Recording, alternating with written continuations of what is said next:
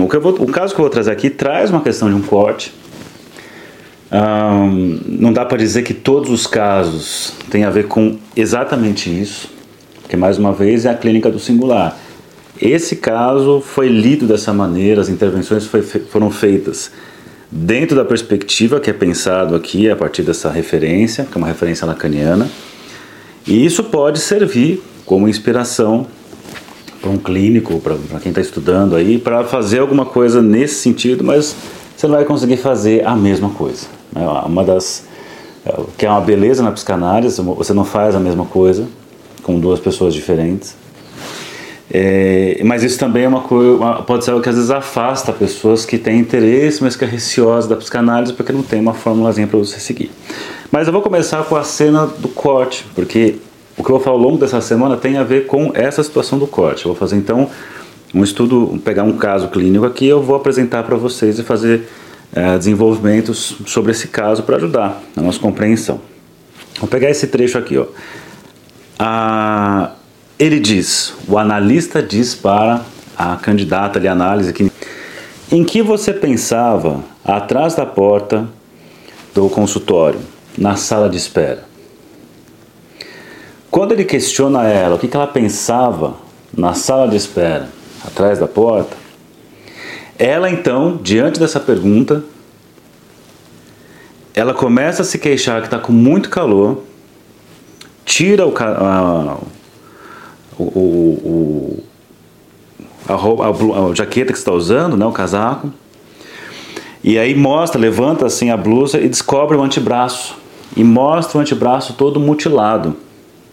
E traz aqui, ó, com traços cicatriciais, né, com cicatrizes, cortes no braço, bem recentes, e bem recentes e ainda pincelados com álcool iodado. Então dá para ver tá, não só o corte da, a cicatriz do corte recente, mas também o iodo que deixava ali aquela cor mais evidente ainda onde estão os cortes.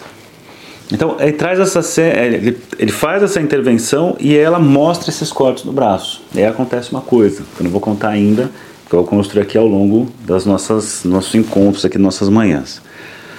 Mas é interessante pensar nisso aqui e questionar a você, né? Você é um clínico, o que você faria numa hora dessas? A você, ele faz uma intervenção, vamos entender como é que ele chega nessa intervenção, mas se a pessoa chega na sua frente e mostra os cortes, o que você faz no momento desse? E teve uma época, uma época eu falei para vocês, que começou a aparecer muito esse tipo de demanda. Que demanda assim, não era, era nem exatamente uma demanda, né? Porque muitos chegavam aqui e diziam, me corto, ou simplesmente mostravam corte. E a questão é assim, mas o que quer fazer em relação a esses cortes? Seria algo desse tipo. E, mas esses que chegavam, tinha essa, esse tipo de questão que aparecia aqui para mim, mas tinha as pessoas que eu dei, dava supervisão, dei supervisão, dei aula, que me procuravam, cara, o que, que eu faço? Porque a pessoa que eu atendo mostrou que tem cortes no braço. A pessoa levantou a blusa e mostrou que tem cortes. E muitas vezes eu vi ah, como reação do profissional um certo desespero de caramba, tem que fazer alguma coisa urgente porque a pessoa está em risco, porque a pessoa vai, enfim. E não é bem por aí. É, e eu lembro que eu usei muito esse texto aqui na época, eu mandava assim, dá uma olhada nisso aqui, pensa um pouco a partir daqui. Não que seja isso daqui exatamente, mas você precisa ter na clínica algumas leituras diferentes, perspectivas diferentes para não entrar nesse determinismo. Viu tal coisa, tem que fazer tal a coisa X. Bom, eu volto a dizer, a, a frase que foi dita é: em que você pensava atrás da porta do consultório enquanto aguardava na recepção? Isso vai ter tudo a ver com a chamada cena fantasmática. Então, esse psicanalista, que é o Joel Dor, do livro Estruturas e Perversões, não que seja um caso de perversão, vou mostrar para vocês aqui ao longo dos dias, mas ele apresenta o caso e ele faz umas das coisas fundamentais a serem feitas, que é delinear a cena fantasmática. Então vamos falar um pouquinho para vocês como é que isso aparece. Essa mulher que mostra os cortes, a senhorita X, ele diz assim, ó, primeira entrevista. Isso está nesse livro, Estruturas e Perversões, do Joel Dó, capítulo 3, Sintoma e, sintomas e traços estruturais. Olha o que ele fala. A senhora X, mulher de cerca de 30 anos, foi a mim, foi a mim recomendada por um especialista de medicina interna ao sair de uma hospitalização. No decorrer da primeira entrevista, essa hospitalização é, aliás, a informação príncipes que me passa abruptamente, sem todavia indicar-me as razões. Mas, do mesmo modo que nada me tenha sido imediatamente dito, tudo me será em contrapartida diretamente dado a ver durante a entrevista, por meio de uma estratégia que acusa a própria expressão de um traço da estrutura histérica. Neste caso, um traço característico da estrutura histérica. Veja só, durante a entrevista, essa jovem mulher queixa-se de um mal-estar difuso, mas muito generalizado, sem que lhe pareça possível associar suas manifestações a situações particulares. Aliás, lá em Brasília teve uma, uma palestra né, com a Márcia, é, que é do Rio de Janeiro, que trabalha com psicossomática, e ela fez marcações muito importantes para a turma e trago aqui para vocês. Isso você também conta no, no, no livro da, da Joyce McDougall, Em Defesa de uma Certa Anormalidade, diferenciar questões psicossomáticas de questões conversivas. Histeria de conversão é uma coisa, tem um corpo simbólico aí. A psicossomática não tem o simbólico aí. É a, é pulsão na, na, no corpo aparecendo sem o artifício do simbólico. Mas enfim, nesse caso aqui, é, ela traz esse mal-estar difuso, muito generalizado, sem que lhe pareça possível associar suas manifestações a situações particulares. Nada parece ter sido oculto, tanto sua vida cotidiana e particular, quanto o quadro de sua atividade profissional. Em algumas palavras, essa mulher deixa claro que não tem mais gosto por qualquer coisa que seja, quer se trate de planos, quer se trate de suas relações com os outros, próximos ou não. Já vai se mostrando aí o tal do desejo insatisfeito, que podemos pensar assim dentro da neurose, né? o desejo impossível da neurose obsessiva e o desejo insatisfeito da histeria. Mas isso não resolve o caso, porque a cena que eu estou trazendo é assim: ele faz uma intervenção, ela fala que está calor, ela mostra então os braços ali, porque então, diz que está com calor, e ao mostrar os braços, os cortes aparecem. O ponto é esse que eu quero chegar ao longo aqui dos nossos encontros dessa semana. Bom, em algumas palavras, mulher deixa claro que não tem mais gosto por qualquer coisa, que se trate de planos. Depois, tanto as pessoas como as coisas aborrecem-na profundamente e são rapidamente desinvestidas. Sobre esse fundo de abatimento neurastênico, desespera-se por passar a quase totalidade de seu tempo nada fazendo, exceto entregar-se sem grande prazer a alguma ruminação, algumas ruminações diurnas. Que isso acontece, às vezes a pessoa vai para a clínica, procura o psicanalista ali para dizer, olha, eu não tenho prazer com nada, eu não faço nada, eu não gosto de nada, eu estou aqui para dizer desse meu mal-estar, desse desejo insatisfeito. E muitas vezes você tem ali o quem está atendendo essa pessoa se sentindo na obrigação, putz, eu preciso fazer essa pessoa sentir algo nessa vida, eu preciso movimentar. Não vá por essa via, é um convite para você entrar numa certa cena, numa certa posição de tentar fazer com que essa pessoa deseje por sua conta. Até tem uma relação do, do questão do desejo do analista ser o motor da, da análise, porque o desejo do analista causa o desejo do analisante, e aí eu tenho essa, essa, essa estruturação de desejo do desejo que possibilita uma análise, mas não entra nessas aqui. A pessoa diz que está desanimada, por exemplo, não tem prazer com nada, fica ali fazendo nada e você achar que você tem que fazer essa pessoa fazer alguma coisa, você tem que fazer alguma coisa por ela. Não vá por aí. Enfim, mas para chegar na cena fantasmática para poder encerrar o bom dia. Entretanto, entre, entre esses devaneios confusos, um tema fantasmático reaparece frequentemente, de um modo compulsivo e obsessivo. Ué, mas não está dizendo que é uma questão histérica? Como é que pode aparecer sintomas compulsivo e obsessivo? Porque o sintoma não fecha um diagnóstico, certo? Na psicanálise, não é como você pegar um DSM, pegar ali os vários sintomas, tem uma lista de 10 sintomas. Ah, deu 7, então a pessoa é tal coisa. Não é assim que funciona. Que você vai ver que no caso de histeria aparece ali sintomas obsessivos, clássicos do obsessivo. Assim como você pega o Homem dos Ratos, você tem sintomas claros o dos Ratos é um clássico da neurose obsessiva, mas você tem sintomas histéricos aparecendo no Homem dos Ratos.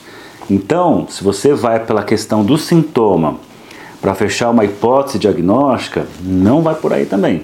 É muito mais a posição do sujeito em relação ao outro, ou, mais precisamente, a cena fantasmática que vai delinear a estrutura, e é pela estrutura que nós fazemos o diagnóstico diferencial.